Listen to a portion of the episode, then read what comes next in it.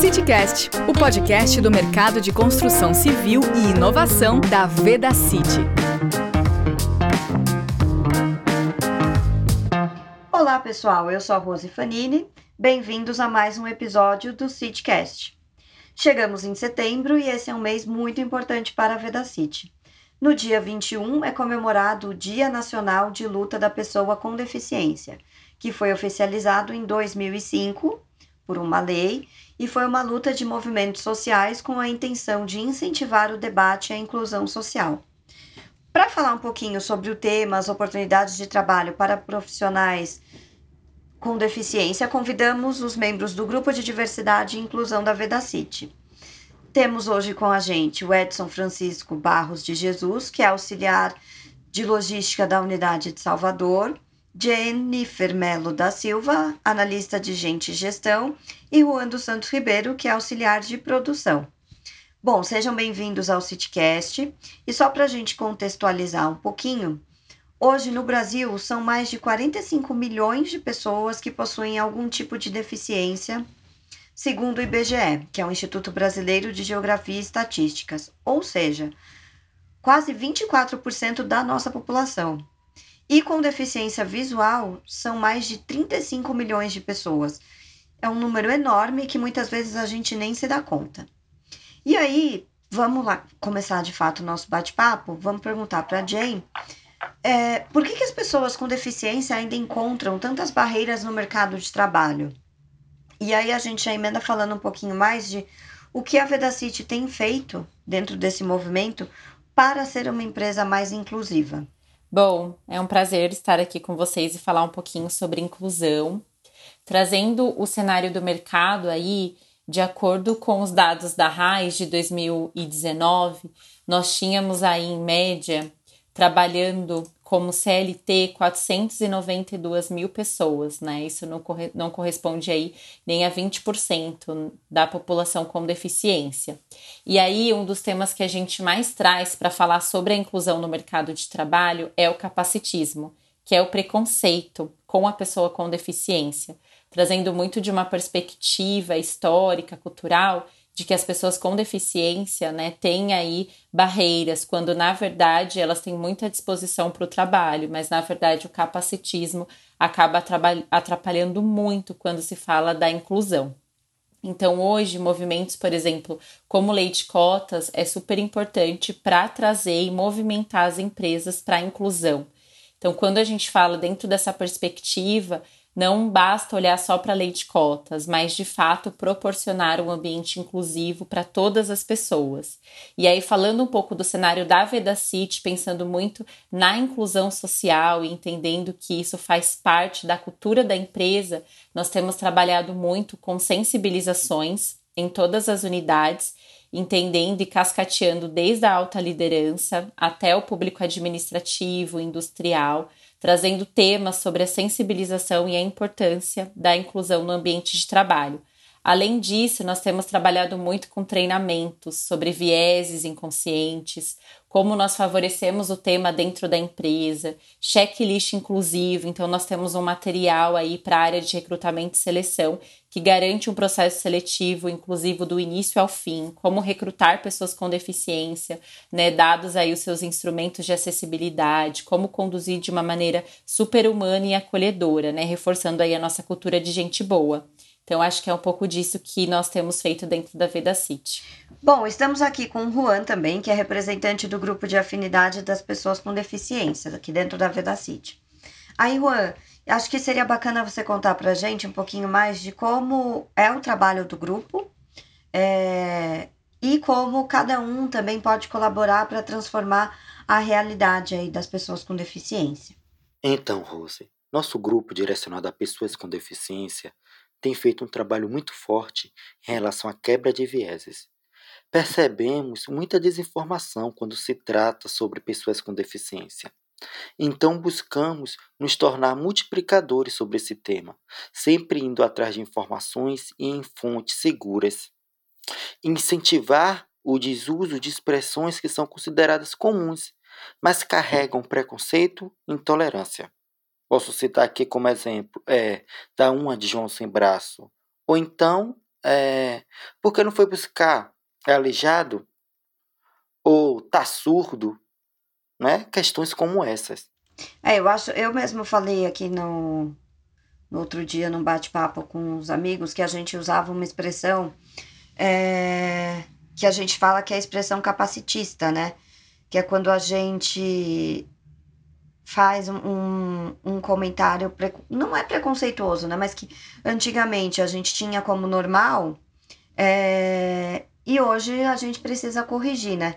Eu usava duas expressões. Eu sempre usava, por exemplo, João sem braço, que a gente não pode. Uh, tinha uma também que eu usava, que eu falava muito assim: ah, gente, nossa, me estressei, ah, vamos fingir demência.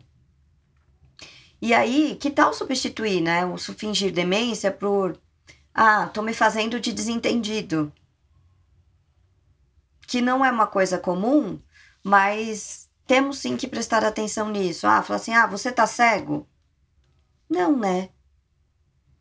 Vamos substituir por você prestou atenção no que eu disse, ou você prestou atenção no que você fez. Ah, você tá surdo? Ou por um você poderia responder o que eu te perguntei?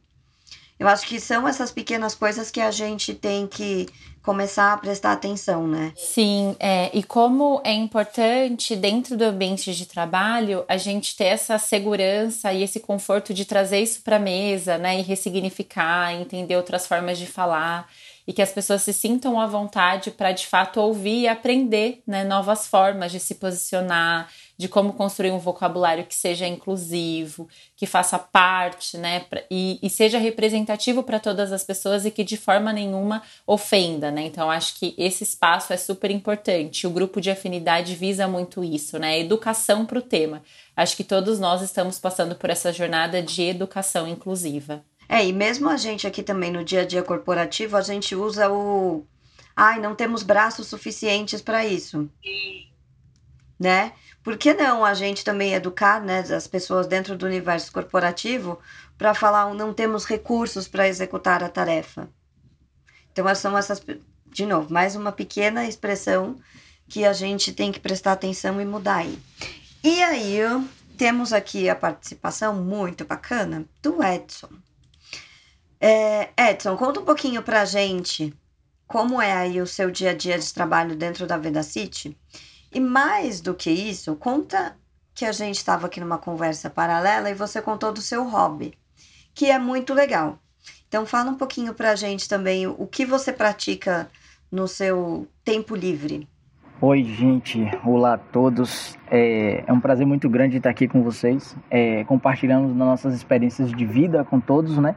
E sabendo que isso pode ser uma coisa muito positiva para ajudar outras pessoas que estejam nessa mesma luta que nós, né? É, como eu sempre digo, nós é, da Veda City, os funcionários da Veda City, nós temos a oportunidade de trabalhar em uma empresa que está estimulando a todos a aprender a respeitar o próximo. Isso é muito bacana é muito maravilhoso. É, meu nome é Edson, tenho 36 anos, sou casado. É, tenho um curso técnico em edificações e outros cursos paralelos na construção civil e acabei parando aqui na indústria, né? É, meu cargo é auxiliar de logística. Eu estou pouco, pouco tempo na empresa, questão de seis meses aqui trabalhando e digo para todos que meu dia a dia aqui na empresa é super dinâmico, é, é, muito, é muito corrido, né?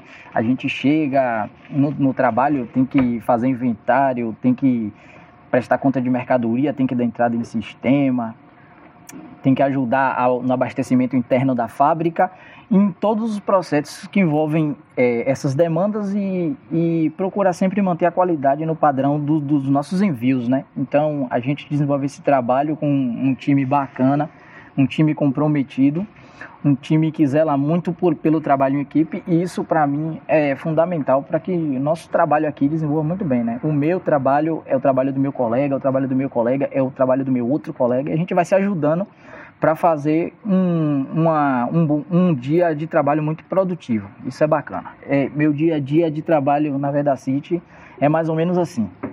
É, eu trabalho na logística, né? Então a gente desenvolve o trabalho dessa maneira. E conta um pouquinho aí dos. Primeiro, eu acho que vale a pena. É, como a gente está no podcast, acho que vale a pena você comentar um pouquinho de qual é a sua deficiência é, e contar pra gente o seu hobby. é claro, é, como eu havia compartilhado com todos aqui na reunião, é, eu nasci com complicações de parto, nasci de sete meses, é, fiquei três meses na incubadora e aí quando eu voltei, voltei com algumas sequelas assim que foram superadas ao longo da vida, né? É, eu nasci com um estrabismo muito severo. É, o meu olho esquerdo ele não desenvolveu a visão, ele não aprendeu a enxergar. Depois de muito tratamento, de muitos procedimentos médicos, oftalmológicos, eu consegui ter uma, um melhor desempenho estético assim nele. Mas é, o próprio cérebro ele, ele pega um membro, ele esquece para você não ter visão dupla e aí ele não desenvolveu a visão. Por causa disso, eu sou visão monocular é, já trabalho algum tempo na, no preenchimento de cotas nas empresas, mas também já trabalhei é, sem estar como cotista nas empresas. Trabalhei como CLT comum, normal, sem ter sem participação de, das cotas de PCD.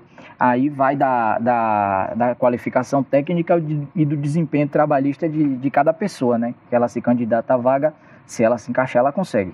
E o hobby? Ah, eu tenho dois hobbies, tá certo.